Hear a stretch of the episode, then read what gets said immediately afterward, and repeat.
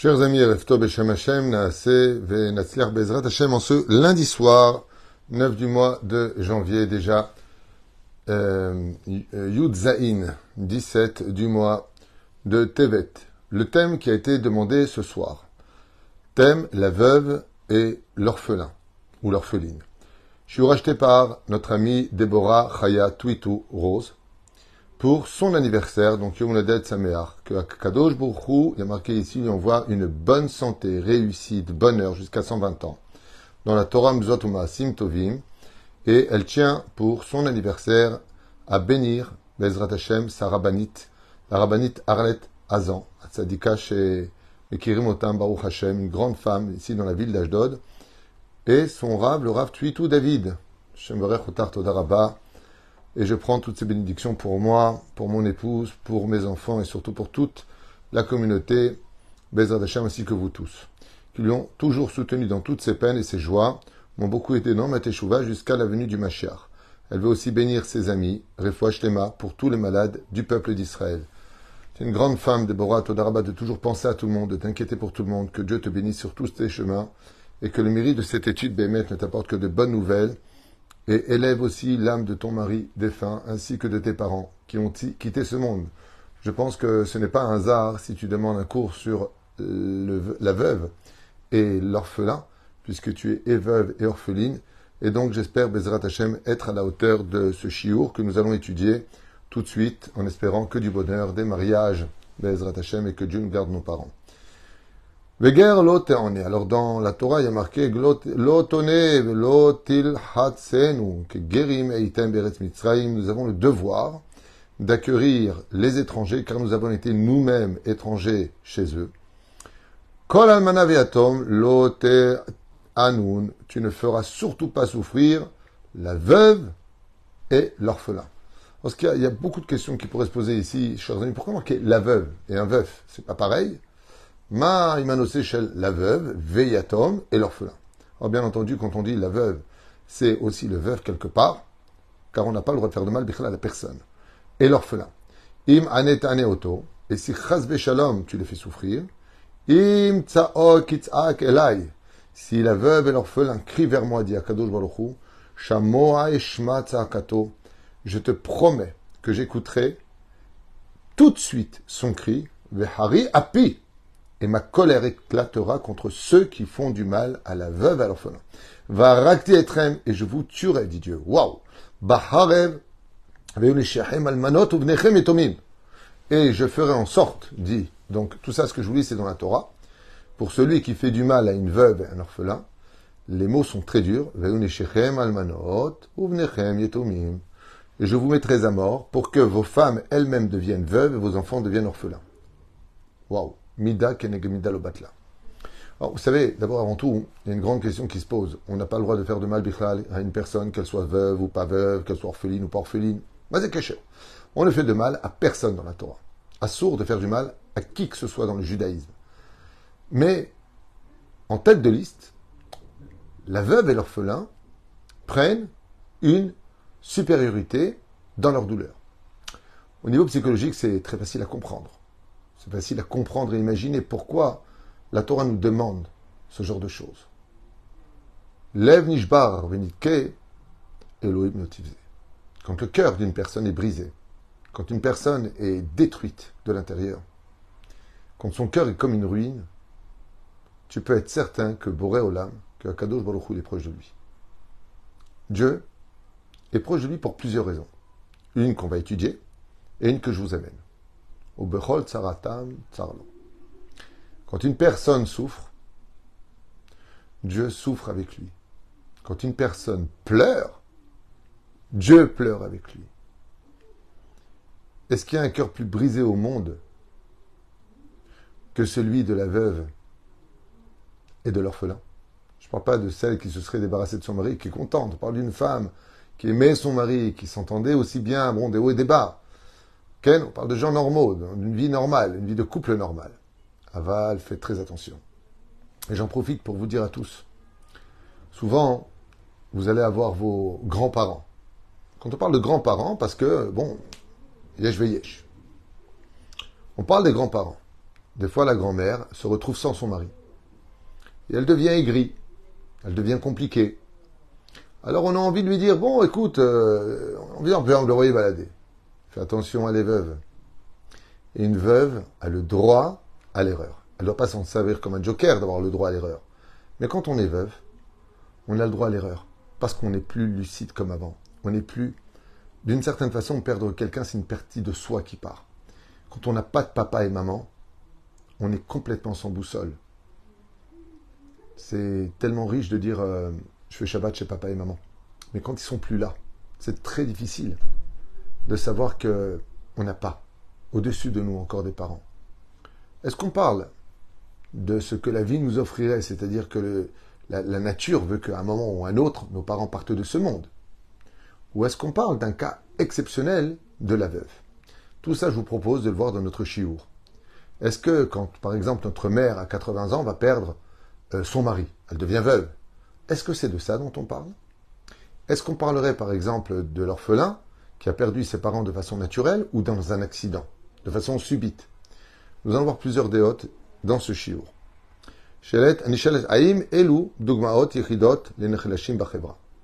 Première chose que nous posent ici les sages, c'est est-ce qu'on parle que d'eux ou est-ce qu'on ne parlerait pas aussi du pauvre? Le pauvre, lui aussi, il a le cœur brisé. Ça veut dire qu'en d'autres termes, ils font partie des gens dont le cœur est très sensible. C'est-à-dire que l'effet des sensibilités, des vexations qui normalement auraient pu avoir un effet, on va dire, de 50%, chez eux c'est directement 100%. Donc ils font partie des gens dont la faiblesse d'esprit est beaucoup plus grande. Donc l'effet du coup est beaucoup plus dur. Donc les réactions d'Hachem sont beaucoup plus violentes. Et il dit, Bemichilta de Rabbi Shimon Bar Yochai, Yeshna le ou bir'u sha Torah mitkavenet lechol adam. Et en fin de compte, Rabbi Shimon Bar dans la il dit qu'en réalité, on ne parle pas que de la veuve et de l'orphelin, on parle aussi du converti, qui a laissé sa famille, sa culture. Lui aussi, il est très sensible. Le pauvre, lui aussi, il est très sensible. Une personne qui passe une épreuve très difficile, lui aussi, il est très sensible. Almanav yatom, en yela almanav yatom. Minyan de rabot kol adam, Talmud lomar, lo. Donc, c'est ce qu'on vient de voir à l'instant. De faire du mal, c'est interdit, mais particulièrement eux. Alors, dans ce cas-là, les sages posent la question, alors pourquoi tu dis la veuve et l'orphelin Dis, toutes les personnes faibles. Non, la Torah va se servir de deux symboles, deux exemples pour nous indiquer de quoi elle parle. Ça veut dire que toute personne qui serait triste, prenons le cas, Stam, d'un chagrin d'amour énorme, la femme vient de divorcer, d'un homme qui l'a quitté pour une plus jeune que lui. Elle n'est pas veuve et elle n'est pas orpheline, mais son cœur est brisé. Donc elle est devenue extrêmement sensible. Et toi, au lieu de la remonter, tu la rabaisses. Regarde, même ton mari t'a quitté, même il veut pas de toi.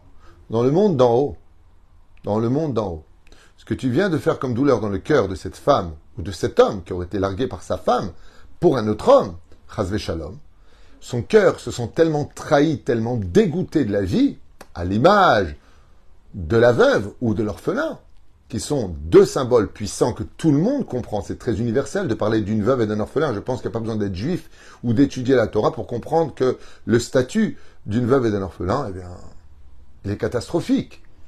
Mais on veut te dire, donc, les chol adam. Omer Kacha, donc dans la suite, surtout, eux, fait très attention de ne pas leur faire de mal. Alors, qu'est-ce que ça veut dire? Je vais m'expliquer clairement sur les mots parce qu'ils sont puissants. Vous savez, on peut parler, quand on parle avec quelqu'un, on lui dit, écoute, euh, pour l'instant, j'ai pas travaillé pour toi, tu me saoules, arrête de venir voir tous les jours. Euh, euh, bon, ben, je vais lui parler, je fais pas du mal. Mais disons que je mets pas de gants quand je lui parle. Fais attention, si tu parles avec un orphelin ou une veuve ou une personne qui est sensible, lui parle pas comme ça. Parce que là, Kadosh Baruch lui aussi va te parler sans gants. Voilà ce que ça veut dire. C'est-à-dire que, comme tu vas parler normalement avec quelqu'un pour lequel, bon, ben, j'aurais des mal. il m'appelle tous les jours, et tous les jours il me saoule, et ainsi de suite, et ainsi de suite, et ainsi de suite. Tu pourrais te permettre de lui dire, écoutez, arrêtez de m'appeler, je vous ai déjà dit que j'ai pas travaillé pour vous, euh, je suis pas Dieu, je suis pas le cotel, arrêtez de vous plaindre chez moi, ça me saoule. Ben, à un moment, tu es humain, tu es en train de dire à l'autre ce que tu as à dire. Mais tu as manqué de beaucoup de diplomatie. T'as pas tenu compte, et puis tu en as marre. Dieu te dit, fais attention de pas dire j'en ai marre quand tu parles avec quelqu'un dont le cœur est brisé en mille. Parce qu'à cause d'un petit peu moins de diplomatie, tu peux emmener cette personne-là à être totalement détruite de l'intérieur. Et Dieu te dit, alors dans ce cas-là, c'est moi qui vais venir te détruire. מדוע אם כן מזכירים רק את היתום באלמנה, כך עונה המדרש. ממהר אני להיפרע על ידי אלמנה ויתום יותר מכל אדם, שהאישה מקובלת לבעלה ואין קובל לאביו, אבל אלו אין להם מי שיקבלו אלא לי בלבד. Ouh, réponse très belle. Et le Midrash vient nous dire comme ça. Pourquoi est-ce que Akadosh Baruch Hu, Dafka, en ce qui concerne la veuve et l'orphelin, il s'empresse de venir punir tout, celui qui leur fait du mal, car chacun de nous avons ou aller pleurer ou à qui pleurer, tandis que la veuve et l'orphelin n'ont que moi, dit Hachem. Quand un enfant y perd ses parents, il y a trois associés pour un enfant. Il y a Dieu, papa et maman. Papa et maman sont morts, Shalom. Il reste qui? Que Dieu. Ce qui fait que Dieu, à lui tout seul maintenant, devient l'apotropousse de l'orphelin. Ce qui fait qu'un orphelin, quand on lui parle mal ou qu'on lui fait du mal, son cœur, même s'il ne sait pas prier, il parle à Dieu automatiquement. C'est son père. Il dit, tu comprends qu'un père, quand on touche à ses fils, il intervient. Ça, tu comprends, ça, nachon. Évidemment, c'est pareil. Tant que ça se règle en, entre vous, les parents, t'as ton père, t'as ta mère, ton père il va appeler le monsieur en disant vous avez mal parlé à mon fils. Il dit Hachem, je ne me mêle pas. Réglez ça entre vous, allez au bédine au maximum. Mais un orphelin, une veuve, tu crois qu'ils ont la force d'aller au bédine? Tu crois qu'ils ont la force de, de, de, de, perdre leur temps, de trouver les mots pour te mettre à... Non. Le machar d'une veuve et d'un orphelin, c'est Dieu. Le héros de ces gens-là, le protecteur, c'est ce que Dieu nous annonce dans la Torah. Faites attention à la veuve et à l'orphelin, car maintenant, c'est moi leur protecteur. Leur garde du corps, c'est moi. Je garde chaque juif, mais ils ont les moyens de se défendre. Ils ont les moyens de. Par contre, la veuve et l'orphelin, c'est moi. La reine les. Il va venir, il va régler les comptes. Gam Rashi Tatoen, al Kol Adam, er Acheret Torah, Rakotam. Donc Rashi, pareil, il pose la question, il dit, si on parle de toute personne qui est faible, pourquoi donner que leur nom? D'où a dit les Adam car c'est valable pour tout le monde. Et là, chez Liber Akatouv Be'ove, les fiches M, toucher Koach, Daber Matsui, Leonatam. Parce que la Torah veut parler au présent et donner des exemples que tout le monde comprend, ce qu'on a dit tout à l'heure, qui sont faciles à accepter et à approcher. Et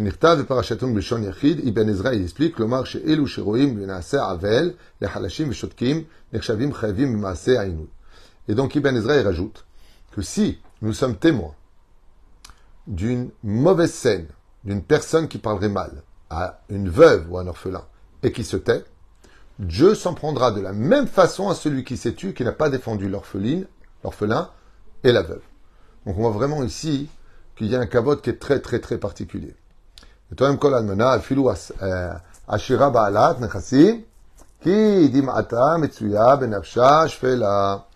Et le Ramban, Nachmanid, il nous met en garde. Il nous dit, des fois, bon, enfin, tu m'excuses, l'orpheline, l'orpheline, euh, ou alors tu vas dire euh, la veuve, la veuve, euh, s'ils ont un très très grand héritage. Ça veut dire que, ok, elle a perdu son mari, mais son mari lui a légué 50 millions d'euros.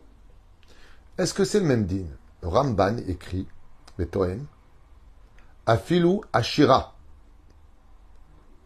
Kibala Ishirla Nechassim, son mari lui a laissé une énorme fortune, il faudra faire très attention à elle, car c'est dans son cœur le plus profond que se trouve la douleur que toi tu ne vois pas. Et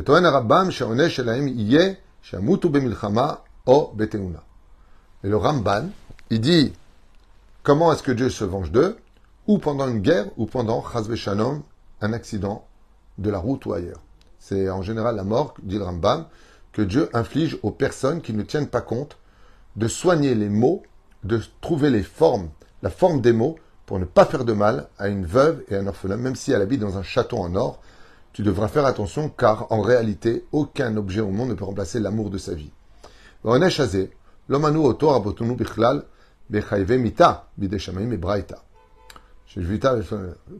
J'avance. Pourquoi Dafka il dit par la guerre? Il dit parce que tout comme toi, tu n'as pas eu pitié, tu verras que pendant la guerre, quand il y a une guerre, on n'a pas pitié de l'ennemi, on le tue.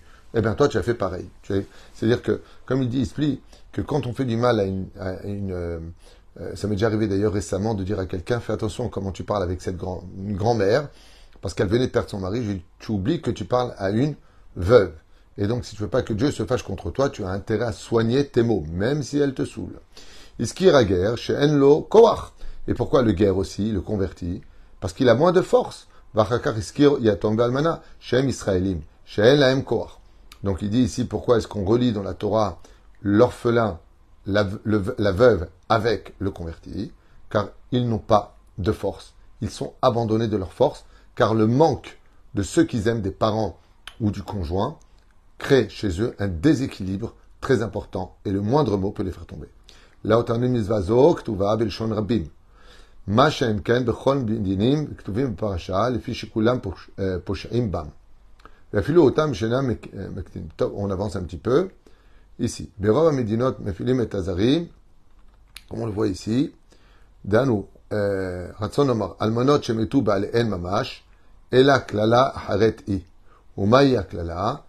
שלכו בעליהם מרחק, ולכן קהי להם אלמנות. שלא יהיה להם עדים שיוכלו להינשא וישבו עגונות, וביניכם יתומים שלא יוכלו ירד מנכסי אביהם.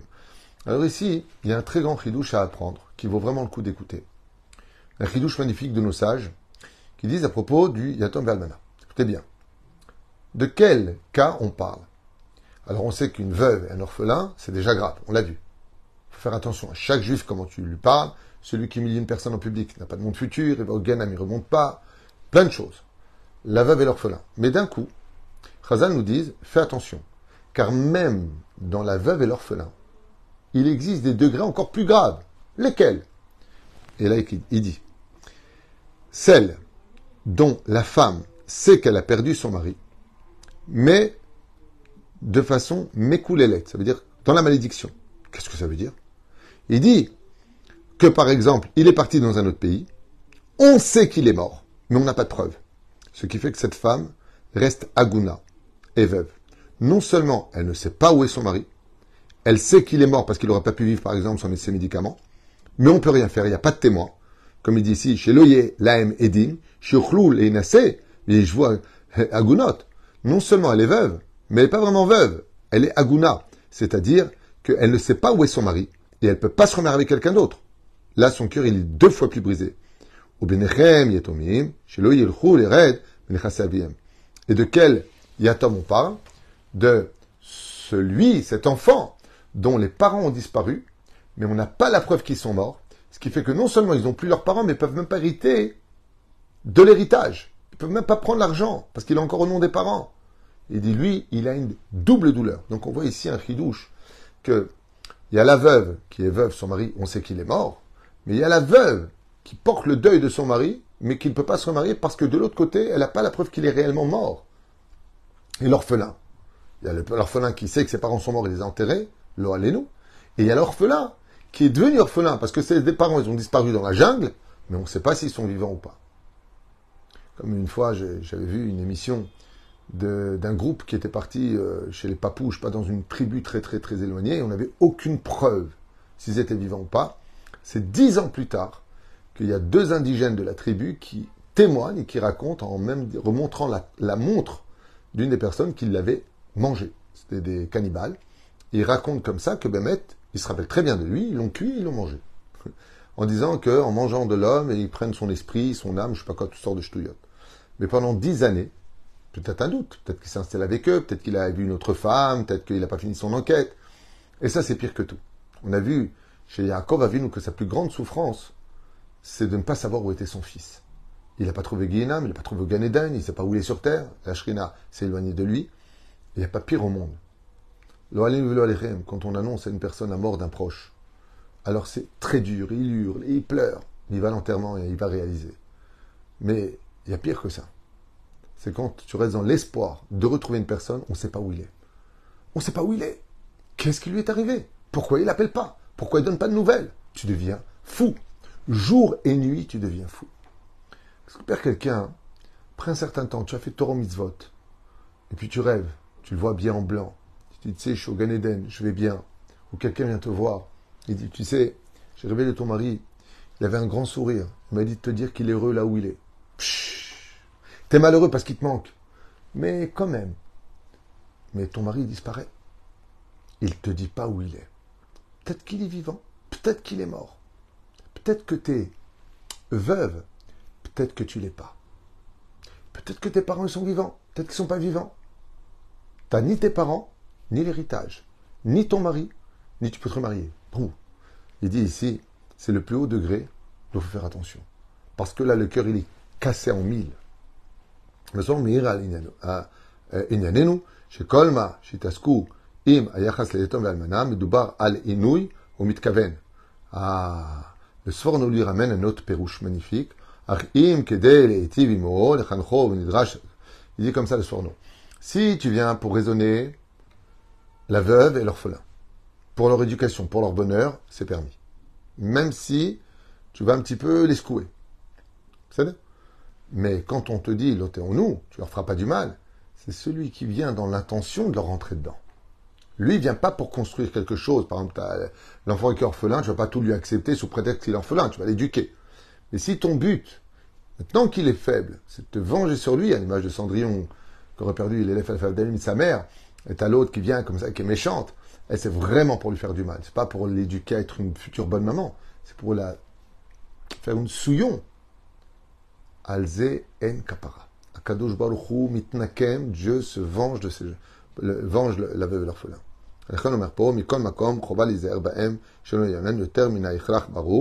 C'est pour cela que nous avons intérêt, malgré tout, de soigner notre langage et de ne pas les passer les limites de ce qu'ils peuvent recevoir dans la construction d'un langage pour les secouer, les réveiller. Des fois, tu peux avoir une veuve, qui se laisse mourir, donc tu vas la secouer, tu vas, tu, vas la reprendre. malgré tout, c'est pour son bien, fais attention, mais c'est permis. Mais par contre, là où c'est considéré comme un sourd deoraita, extrêmement grave, si ta façon de lui parler, c'est pour la détruire encore plus. Comme c'est marqué, im ane ane oto, im tsaok itzak, shema. Dieu te dit, eh bien, sache que j'entendrai sa prière. Je voudrais finir quelque chose de très positif. C'est un chiour qui a été demandé sur la veuve et l'orphelin. Vous savez que on peut pas raconter euh, des blagues. C'est pas marrant. C'est pas un sujet marrant. C'est le sujet qui a été acheté et demandé.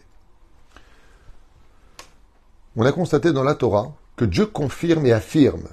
Dieu confirme et affirme qu'il entend la prière de la veuve et de l'orphelin. Le superbe clin d'œil qui nous est fait par la Torah, c'est de nous dire que si des fois ta prière à toi, elle n'est pas reçue. Il y a des gens pour qui la prière n'est pas reçue. Il y a des gens pour qui les portes de la prière sont complètement fermées. Qui? Celui qui n'est pas chemin Nida, dit Zohar. C'est un cours, un très très vieux cours qu'on avait fait il y a très très longtemps. À la Parashat Shemot. Zohar Kadosh, Parashat Shemot, Parashat la semaine. Celui qui touche une femme Nida celui qui couche avec une goya, ou une femme qui couche avec un goy, sa prière n'est pas reçue. filato. Comme ça dit Zohar Kadosh. Celui qui fait Zera Levatala. Comme ça Zohar Kadosh. Tfilato lo La prière n'est pas reçue. Et il y a un quatrième que vous retrouverez dans le Shulchan celui qui parle à la Beth Knesset. Tout celui qui parle à la synagogue, sa prière n'est pas reçue. Il empêche même les autres de monter la prière. Une fois on raconte que le Baal Shem Tov est rentré dans Beth Knesset et qu'il s'est penché. Pourquoi vous vous penchez? Le plafond est très haut. Il a dit, vous, vous voyez un plafond de briques qui est très haut. Moi, je vois jusqu'où elle monte la prière. La prière, elle ne monte pas plus d'un mètre cinquante. Il dit pourquoi? Il dit parce qu'il y a beaucoup de gens qui parlent ici. Sourd de parler dans le Beth Knesset. Il y a même pire que ça. Il y a des fois des écriteaux qui me, qui me rendent fou. Il y a marqué, il est interdit de parler pendant la prière. C'est des bêtises d'écrire des choses pareilles. C'est des bêtises.